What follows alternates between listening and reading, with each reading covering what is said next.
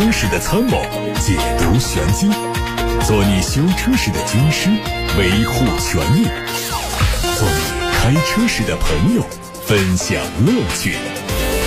调频九二七，傍晚六点半，董涛说车，只和车友在一起。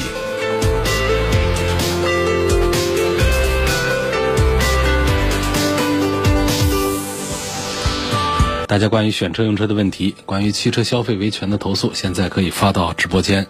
发送的渠道有两种：楚天交广呼叫中心热线零二七八六八六六六六六正在开通，还有董涛说车微信公众号可以留言。乘联会发布最新数据，今年十月份国内乘用车市场零售达到了一百九十九点二万辆，同比增长了百分之八点八。由于疫情对上半年的影响，一至十月的乘用车累计零售同比下滑百分之十点二，来到一千四百九十二万辆，跌幅进一步收窄。乘联会发布的厂商销量排名显示，上汽通用、长安汽车、广汽本田、东风本田等车企销量增长幅度超过两位数。前十排名中，只有上汽大众销量下跌，而且跌幅高达百分之十六点八。丰田两家合资企业都无缘前十。路虎正式发布了新款发现。这次中期改款车型相比老款，主要针对外观细节、内饰部件做了调整。外观上，全新的大灯组采用 LED 光带勾勒日间行车灯，内部灯腔做了调整，搭配全新的进气格栅中网，延续路虎发现家族的独特气质。新车的尾灯也是做了。重新设计内部的灯箱结构有变化，LED 光带看起来更加简洁。内饰的变化主要集中在中控区域，双色拼接的中控台经过重新设计，中控屏升级为11.4英寸的 PV Pro 娱乐信息系统。另外还有空气悬挂调整得到保留，但更换成通过中控屏来操作。另外新车还换上了全新的四辐式方向盘，多功能按键是采用了触控设计。宝马 X1 纯电版车型的路试照片再次在网络上出现，它基于宝马全新 X1 燃油版打造，计划在2022年投放市场。从曝光的照片可以看到，外观造型和 X1 燃油版是完全一致，进气格栅是电动汽车惯用的封闭式。它预计会用两种动力总成，部分车型会搭载全轮四驱，最大续航里程达到500公里。国产的全新丰田 RAV4 荣放插混版可能在十一月二十号开幕的二零二零广州车展上正式亮相。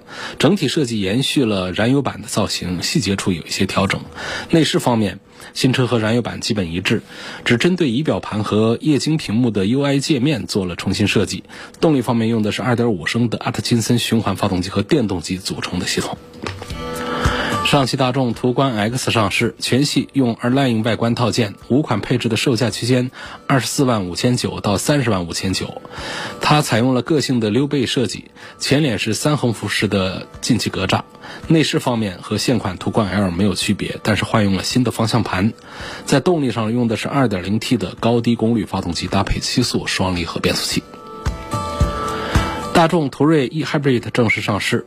一款车型的售价是六十七万九千八，它相较现款燃油版的途锐，在外观、内饰和配置上都做了细微调整。动力部分用的是 2.0T 的汽油机、电动机和电池组成的插电式混合动力系统。广丰 CHR 将在广州车展上正式发布混动版，它会用2.0升混动总成。参考此前获取的专利图，它在延续现款设计的基础上换装了全新的前杠，大嘴式格栅内嵌了蜂窝状的纹理。另外呢，新车还换上了 LED 尾灯组。别克官方传出消息，2021款 GL6。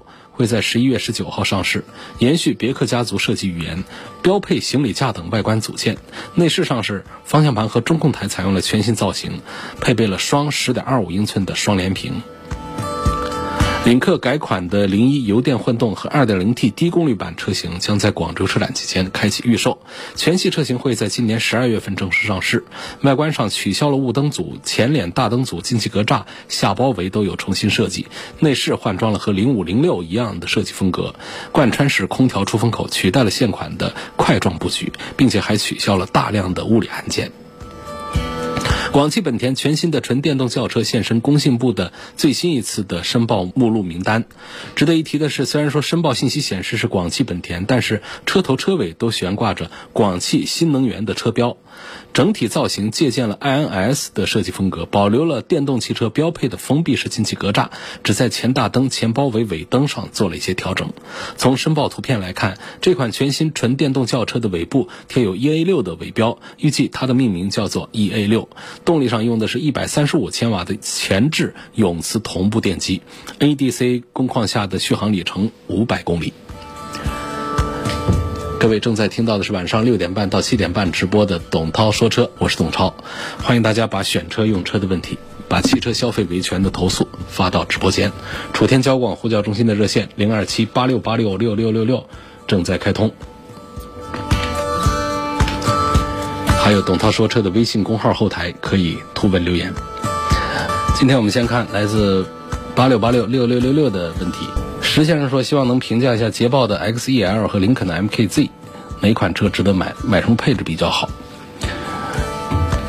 林肯的 MKZ 明显是要大一点，但是呢，从这个品牌魅力这个各方面讲啊，捷豹的还是要强一些。当然，捷豹车子又小些又贵一些，就可以说明这一点。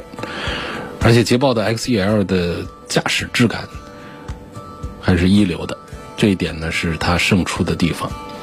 所以它又小一些，又贵一些，那基本上呢，这就说明了一个道理，就是这个车子可能综合方面讲呢，比这个林肯的 MKZ 啊是要好一点点。但这个也不重要，问题是我们更多的人呢，还是需要一个车型宽敞的轿车。所以林肯的 MKZ 呢，我觉得综合评估起来呢，比这个捷豹的 XEL 要更值得买一些。它有将近五米的车长。然后优惠完了就是一个二十万的价格，且不管这个车的平台还有动力是跟，呃，这个其他的品牌有没有相似的或者说共享的这个地方，但毕竟呢，它在做工、在用料各方面，还品牌这方面，它是代表着林肯是一个林肯，而且价格打的这么低的情况下，我赞成买尺寸更大的林肯 MKZ。至于说买 MKZ。这个车我们选它的什么配置，选它什么动力的话，我讲这肯定还是选这个性价比。就是它的动力有两种，一个是高功率，那就到三十万去了；一个低功率的，刚才就说二十万。那高低功率中间呢，肯定还有其他的配置上的区别。那怎样更显性价比呢？我觉得肯定是买低功率的二点零 T 的，买低配的，就二十万出头的那个车，我觉得性价比更好。啊，各项安全配置，包括悬挂软硬调节，它都带上的。那些不重要的配置没有也就罢了，比方说不带天窗，这不重要；没有真皮是仿皮，这也不重要。所以我的意见啊，包括它远近光 LED 灯啊，还有触控屏啊、中控屏啊，都是有的。所以我建议买它最低配的 2.0T 的。这后台上有问怎么评价本田皓影的两驱尊贵版，这个车可不可以买？当然是可以买，皓影和 CRV 是一个车，啊，不同的品牌、不同的厂家生产的，但实际上就是一个车。而且这个车呢，跟其他的品牌不一样，其他品牌在两个工厂生产出来的，先入为主之后呢，后面跟上来这个销量就一直不好。这皓影呢，它的销量肯定是赶 CRV 啊是差一大截，但是它销量还不错，就表示大家对这个广汽本田的。产品认可度还是比较高，所以基本上我们完全可以用评价 CRV 的这套话术来评价这个本田的皓影，这是赞成买的。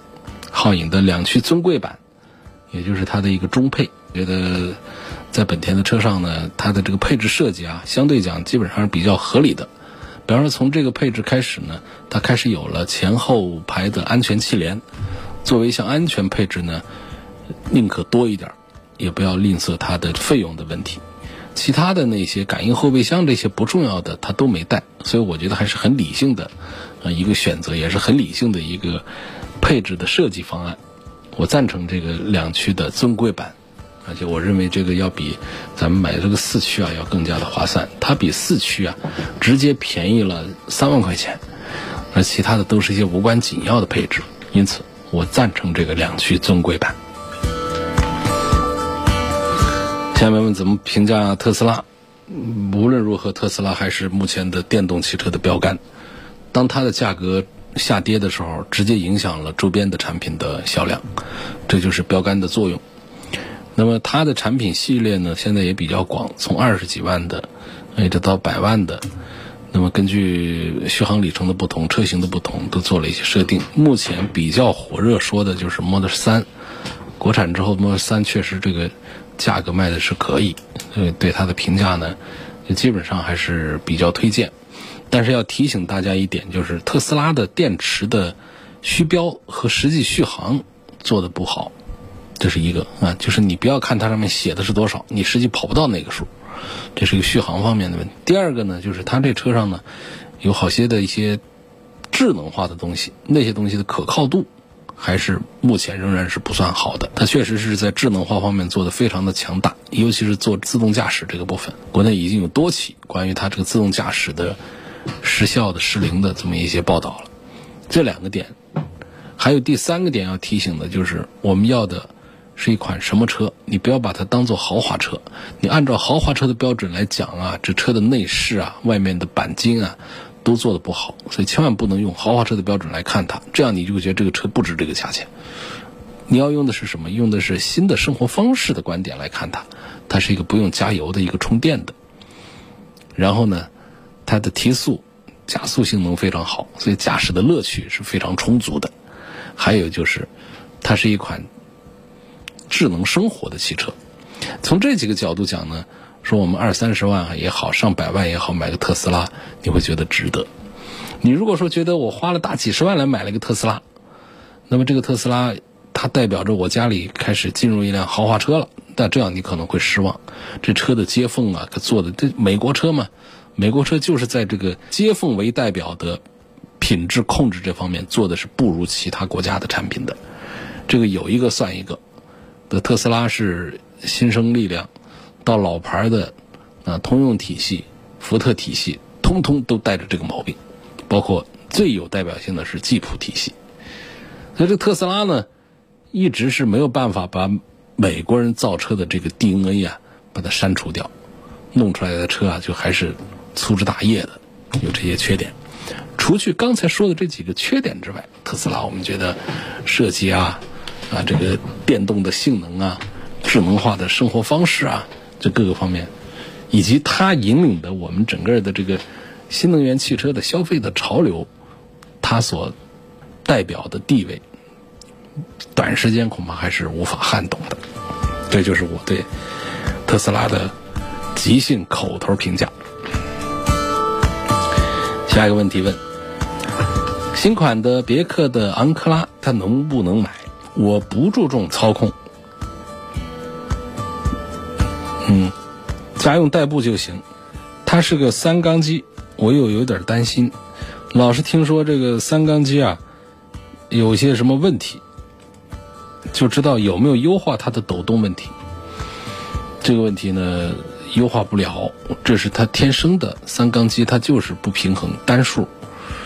那么这个问题呢？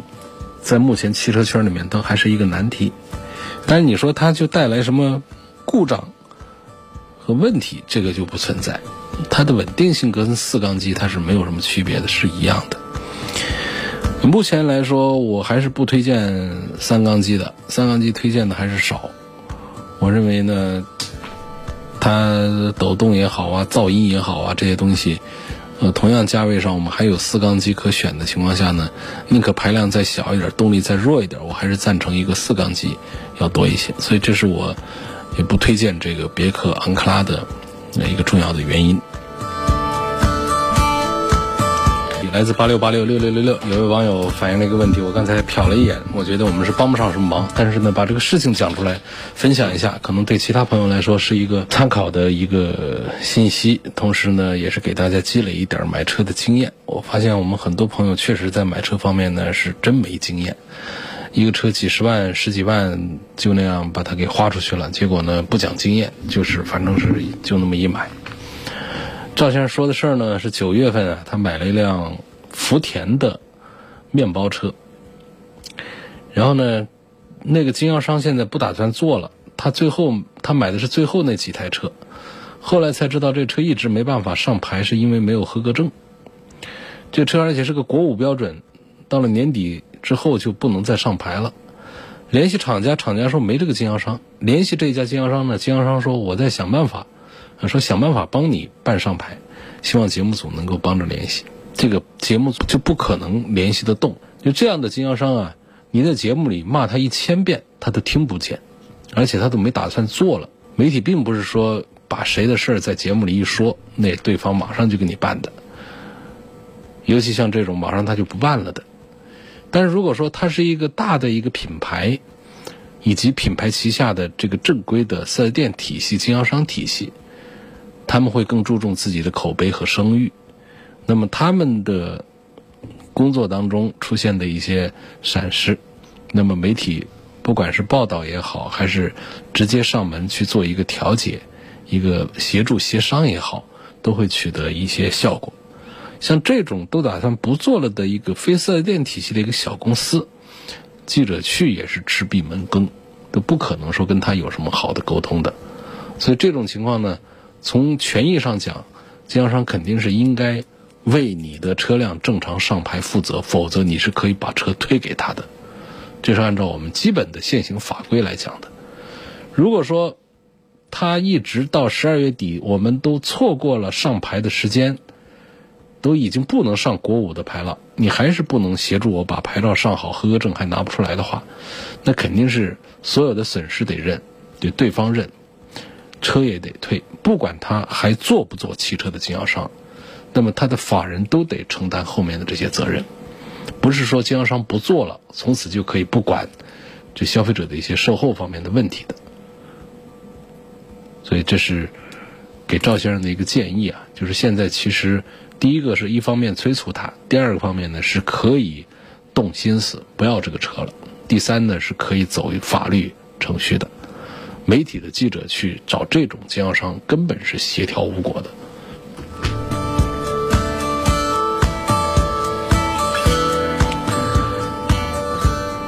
下面有个朋友刘先生，他的问题是：一八年元月份买的广汽传祺 GS 八。今年八月份，车辆故障灯反复提醒排放系统有故障，之前几次检查都没查出问题。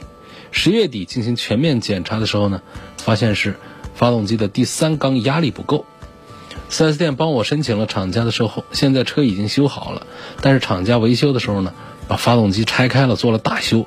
我的车都没满三年，里程也少于六万公里啊！我认为这属于三大件的质量质保范围，应该更换发动机。请问我的诉求是否合理？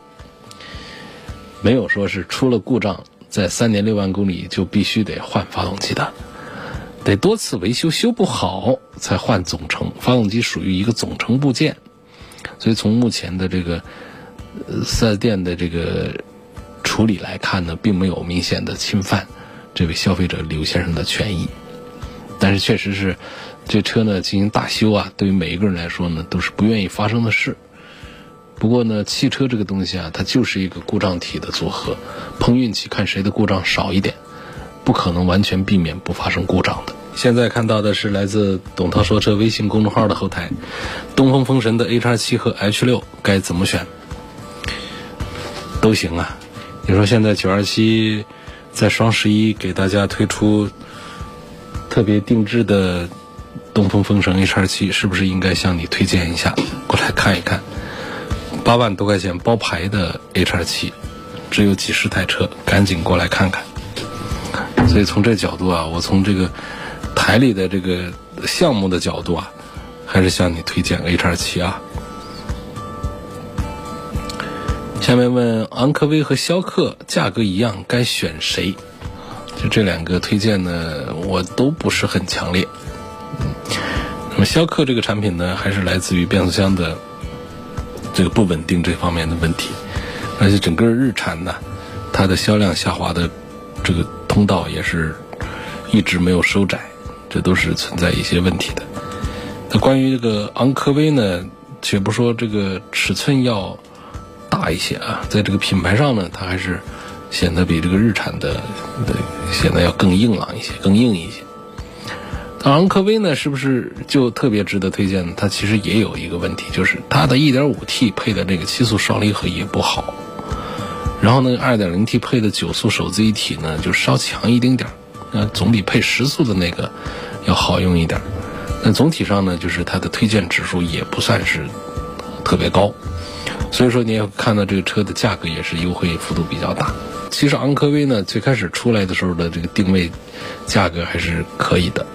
你现在呢，就是口碑和销量在下滑的时候啊，它就跟这个逍客，逍客实际上应该是属于小型的这个 SUV，它尺寸更小一些。昂科威呢，它其实算是。这个中型的 SUV 去了，虽然它也叫紧凑型，虽然这两个车都叫紧凑型，但是昂科威的车长有四米七左右了，这个在很多中型 SUV 尺寸当中都是一个恰当的一个一个尺寸。日产的逍客这个车子就要小很多，本身像奇骏这些，它是算是一个紧凑型的，所以逍客这种应该算是小型的，因为它车长只有四米四。所以总体讲呢，我觉得都价格一样的情况下，那咱们还不如说买一个尺寸大一点的吧，买个别克的昂科威，我觉得比逍客更值得买。奔驰的 GLC 二零一八年产的，公里数一万四以内，内饰有九成新，大概什么价格入手合适？你得告诉我是什么配置呀，这位网友。这位网友的名字叫大表姐啊，这位大表姐，你得讲，你看这车。是什么配置？这个得跟配置相关，不是说所有长得一样的 GLC 都是卖一个价的。奥迪 A 五值不值得买？要不要等它？A 五应该在明年还是会上新的。我现在就是新车这个东西出来之后，在中国市场上会用什么样的价格？会怎么做？说现在的这个老的 A 五，这个我觉得就没必要考虑买了。所以这个要看这个新款的 A 五出来。它会是什么样子的一个价格，和用哪些新的这个技术方面的一些东西，呃，才比较恰当？林肯的冒险家怎么评价？这个不做多的评价，反正这个车呢，现在热度还是很不错的，卖的也还挺好，车各方面素质啊都比较平衡。嗯，我曾经在一段时间也还是在推荐它，毕竟它的价格不贵，各方面的配置也还可以，品牌也是属于豪华品牌。啊内饰也做的还比较舒服。奥迪 A6L 甄选四驱这款车怎么样？我已经订了这款车，这个月十八号要提车，希望能评价一下。你都要提车了呢，我肯定都得说这个车好，不然的话呢，那肯定就不好，那就不高兴。我们都选好了要提车了，就是希望我这儿说它几句好，是这样的话呢，这提车的时候就更加的高兴。嗯。表明这个选择是对的，是吧？其实不一定。这车奥迪 A 六呢，你选它怎么都不是个错。但是这个车呢，它确实是一款，就是在性能方面比较平衡，然后个性化方面做的比比较普通的。